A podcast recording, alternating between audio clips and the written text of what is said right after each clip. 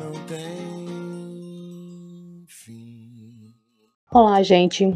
Aqui é Cris Rocha e eu estou aqui executando mais uma missão dada pelo Cassius, falar em cinco minutos sobre algum assunto espírita, algum tema.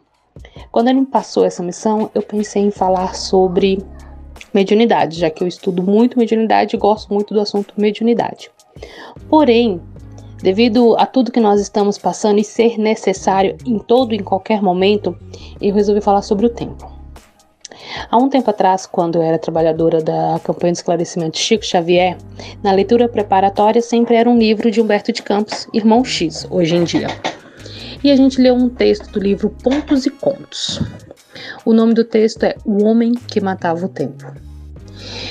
O enredo é sobre uma pessoa que sempre virou as costas para Deus. Para ele, Deus era assunto de velho. Somente quando ele ficasse velho, ele iria dar atenção para as coisas vindas de Deus. De uma família espírita, amigos espíritas, a mãe, toda zelosa, sempre fazia o convite, ele sempre dizia que ele precisava matar o tempo e aproveitar a vida. Os amigos faziam também os mesmos convites nada, ele queria aproveitar a vida. Aos 40 anos de idade, ele teve um infarto fulminante e foi para o mundo espiritual. Lá no mundo espiritual ele não tinha entendimento nenhum, não tinha é, melhorado sua moral, nada, porque Deus era coisa de velho e ele não chegou à velhice. E quando ele teve um encontro com a sua mãe no mundo espiritual, a mãe lamentou, chorando por não poder ajudar, porque o filho não tinha o merecimento da ajuda dela naquele momento, porque ele não aproveitou o tempo de encarnado. Mais adiante, preparando uma palestra sobre as parábolas do talento, também duas obras psicografadas por Chico Xavier, mas do irmão X, Luz Acima e Estante da Vida, ele dá uma interpretação do tempo onde o Senhor dá os talentos para os seus servos e volta para tomar, tomar contas, né? Para pedir de volta para receber o que deixou. E ele explica com em um dos livros por ele mesmo explicado e outro ele narrando um monge falando, mas que esse espaço de tempo representa o período da nossa encarnação. Então, tanto o homem que matava o tempo, como o tempo que o Senhor dá na parábola dos talentos, se refere à nossa atual encarnação.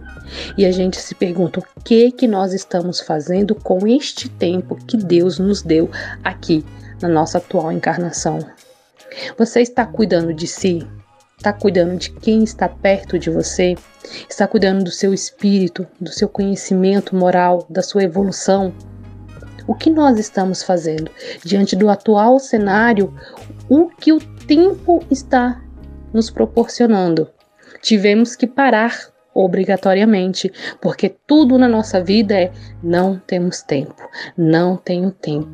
Agora nós tivemos tempo de sobra para pensar, refletir e agir diferente de agora em diante, porque o mundo que nos aguarda, o mundo que estamos vivendo é totalmente diferente daquele mundo de ontem.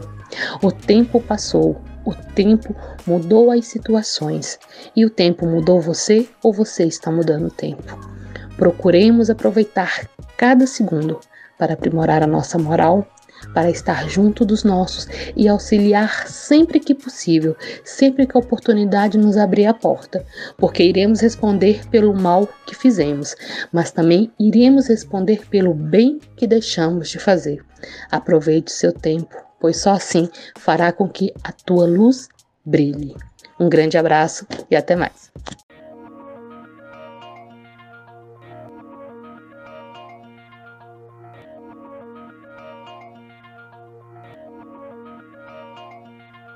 Não tem